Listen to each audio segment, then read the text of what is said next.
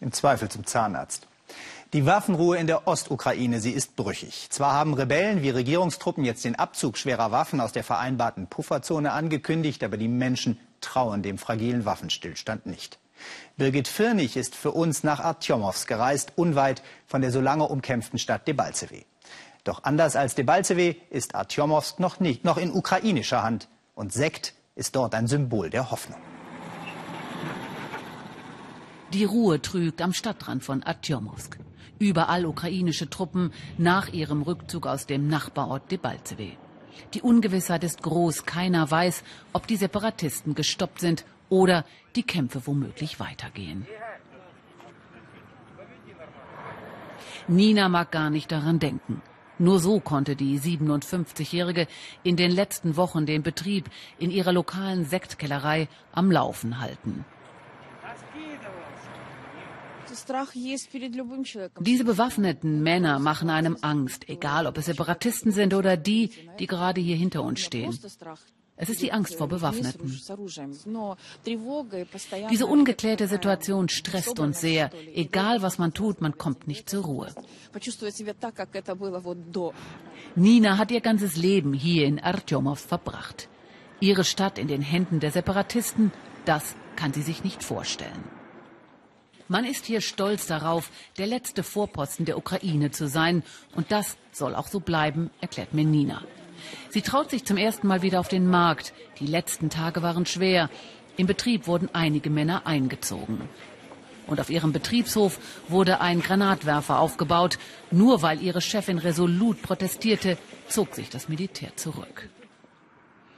Die Sektkellerei Artjomowsk im Herzen des Donbass. Nina arbeitet hier seit über 35 Jahren. Sie hat den Betrieb mit aufgebaut und dafür gesorgt, dass die Weine und Sekte international konkurrenzfähig werden.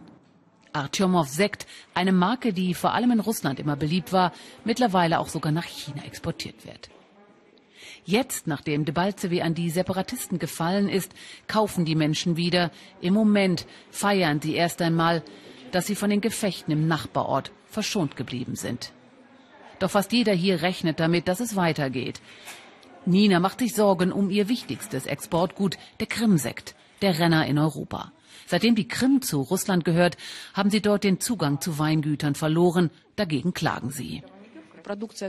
Wir haben 2012, 2013 genug Trauben gekauft, um die jetzige Produktion zu sichern. Ich hoffe, dass der Menschenverstand siegt und wir uns mit den Weinbauern auf der Krim einigen werden. Wir Weinproduzenten sind eine weltweit eingeschworene Gemeinde. Unter Tage in einem alten Gipsstollen lagern zum jetzigen Zeitpunkt unglaubliche 25 Millionen Flaschen Wein und Sekt. Werte, die nicht in die Hände der Separatisten fallen sollen. Von Stalin gegründet, wurde hier schon in den 50er Jahren ukrainischer Schaumwein hergestellt. In der Sowjetunion eroberte er als Sowetskoje, Champanskoje den Markt.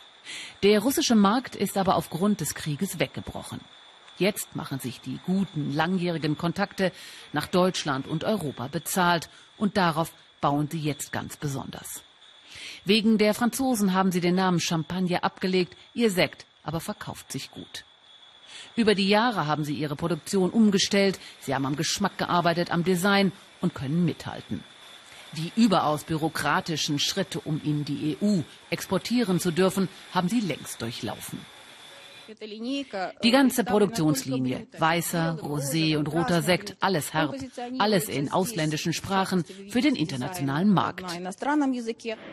Die Deutschen mögen lieber unseren herben Sekt, erklärt Nina. Für die Chinesen produzieren sie die süßeren Varianten mit Aprikosen und Erdbeergeschmack. Im Jahr 2000 bekam sie erstmals die Zulassung für Europa.